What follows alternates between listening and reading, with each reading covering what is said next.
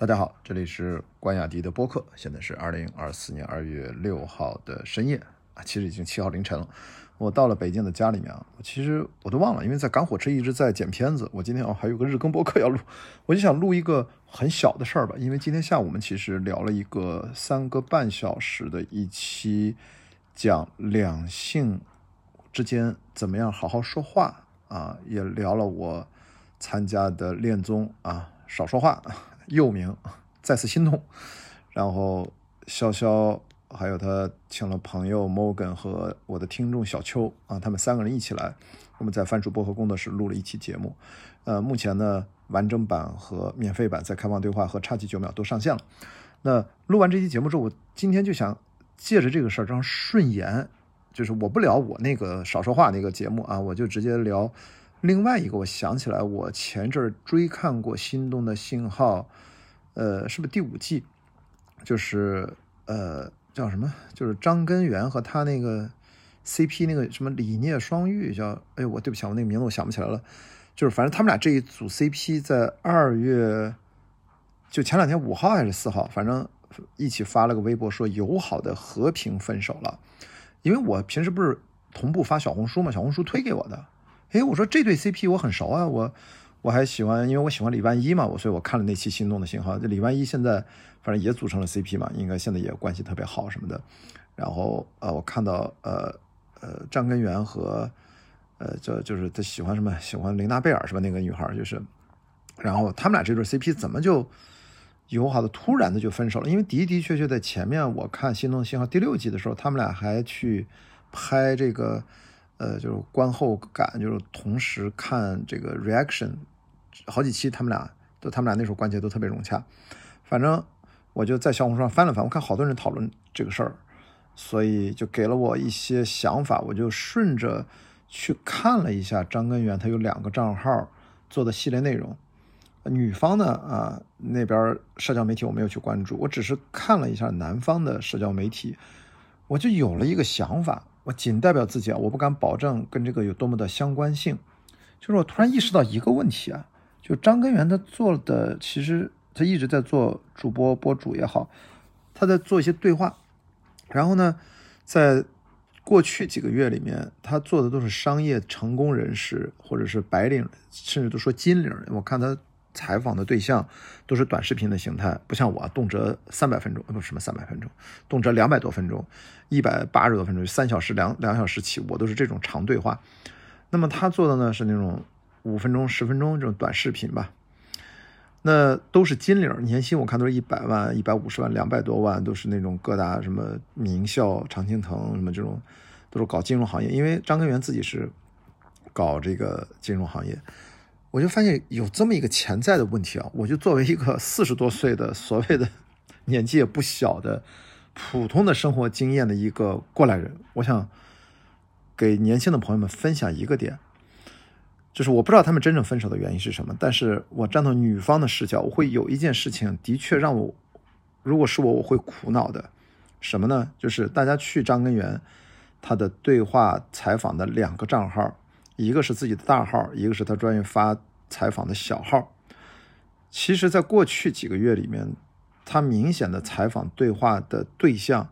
从之前男性比较多，现在转为女性比较多，而且女性里面，我觉得都是那种特别年轻，呃，背景很好，教育背景很好，然后收入非常高的这种高级精英女性。所以我就在想，我站到女方的角度，你说那是啥心情呢？我这绝对不是以小人之心，我真的就是说，从 common sense，人心都是肉长的。就是我现在是个男生啊，我现在是个单身状态。如果我现在有一个跟我固定已经谈了一两年的一个正式的女朋友，她的工作就是每天去，呃，不管那个采访的。地方是一个私密空间还是一个公共场所？那你看，反正张根源拍的都是，我不知道是家里还是公司还是工作室，应该都有。那么这个女生，我的女朋友，如果她一开始采访的都是女生创业家为主，后来都变成了年轻的青年才俊，然后呢，不管我是啥背景，呃，反正也不管我的那个女朋友是啥背景，就是说她这个心态啊，想要维持平稳是超高难度的，更不用说，比如说，我觉得看是不是叫李念双玉，就她应该家境应该看上去就是她这种贵气啊，就是被富养的这种感觉是比较明显的。这是我不只是说最近的观察，是我看的整个节目下来，就她应该是个家境很好的一个女女生。张根源，咱不清楚她家庭条件如何。就是说，大家要考虑这样的事情的时候，还要把双方的家庭背景和两个人的成长经历考虑进去，也就意味着他们对于就相观的一些财富的观念、生活的价值的观念、呃，他们的追求和他们所处的年龄段、各自的生命阶段等等等，都要通通的考虑进去。大家，我们作为观众看到所谓的磕 CP 什么，看到他们日常交往，其实在他们日常生活当中，其实只占很小很小的一部分。人和人真正的能够长久的待在一起，形成一个 partner 生活的 partner，真正的一个 couple，呃，一对儿璧人能够一直的很友好的在一起生活，其实他需要考量的因素非常多，所以我就会觉得别的我都不知道，我就是说只从我网上看到的公开的信息，就这一点就会让我一直会，我看完这个消息我就想了一个白天，你知道吗？那我刚才说的，我是个男生。如果我的固定的女朋友就是长期比较稳定的女朋友，不叫固定的女朋友，叫稳定的女朋友，都一两年了。如果她做的也是这样采访的工作，而且都是要单独跟一些这样的高知的异性在一起，而且我也看了几个短视频，就那种那种感觉，就是就是他都是很亲切的那种。我就我就说这个事儿，你知道吗？就是他如果比如说啊，我举个例子，我前两天跟宁浩对话，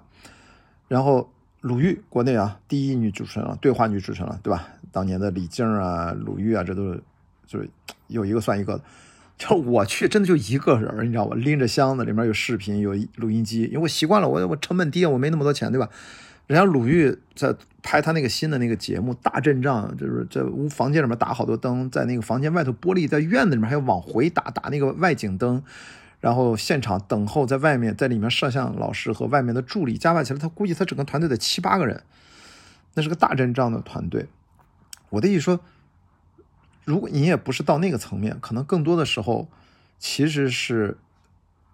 采访者和对话者他是单独相处。OK，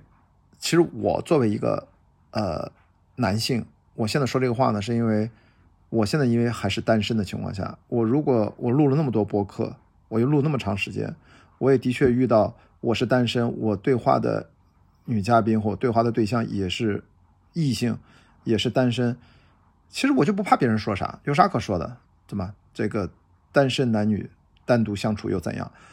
这是大家有啥可八卦的？但是如果我有了固定的这种长期稳定的伴侣，就是女朋友，在一个 relationship 里面，在一个亲密关系当中，是排他性质的。这种亲密关系当中，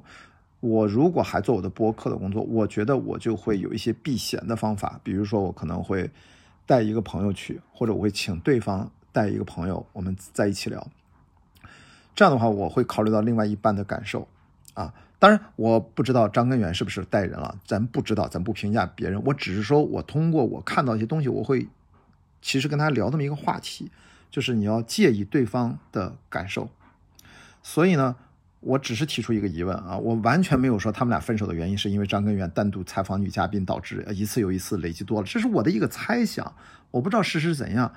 我们就不说张根源怎么样，我就说，如果你也刚好自己生活当中面临同样的处境的朋友们，可能是因为自媒体博主，可能是因为工作当中，我们其实要考虑对方。我就要特别的举一个例子，我最近遇到一个，呃，就是也是在现场活动。遇到一位异性，她是有男朋友的，然后她就一直想跟我串台。我家里面是博客工作室，其实不管什么导演啊，我的嘉宾很多在北京都是来我们家录的。然后呢，当时我就说，那你要是找我录制，那其实在我们家客厅就能录嘛，因为我很多视频大家都看过我家里什么样子。在对我来说，这个我在家当然是私密空间，那其实也是我工作的地方。但是我觉得这位女生，我就非常非常尊敬她，我觉得她的处理就特别的好，我能当成一个例子，就是说，她说，哎呀，还是回头咱们约在外面录吧，呃，或者说咱们，我后来给她几种方案，我说咱就是视频连线就行，别跑到外面去，咱那么折腾干嘛？因为她跟我说，她特别好的一个女生，她特别直白，就说，哎呀，我去你们家，我怕我男朋友生气，别误会了什么的。你看，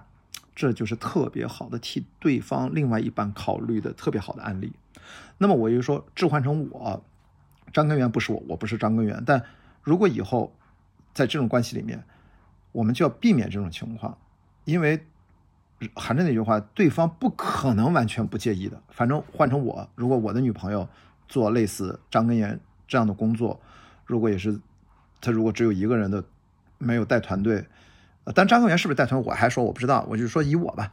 就是如果我知道我女朋友她是自己一个人，她没有带团队去。见不同的这样的精英男性去做这样的对话录制，我要不嫉妒成鬼才怪了。只要你真的爱这个人，你关心这个人，一定会嫉妒。这个嫉妒心怎么去消解？那要看对方，我们怎么去交流，怎么去跨过这个坎儿，好吗？这个真的很难办，因为别说了，不要只考虑这个事儿，还有家庭背景、成长经验、价值观各方面、生命阶段追求的目标，他们能否共同创造？他们是否在这个阶段能够有？共同的互相理解，可以把这样的一些小小问题都能够修复好。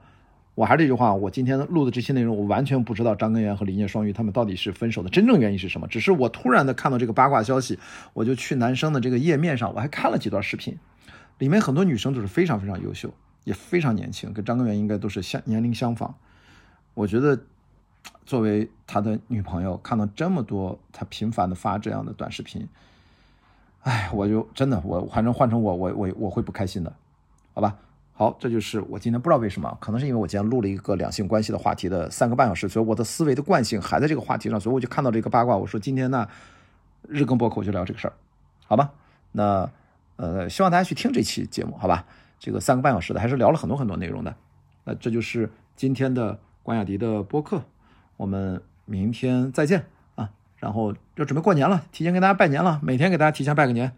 嗯，希望大家龙年行大运，每天拜个年，拜拜。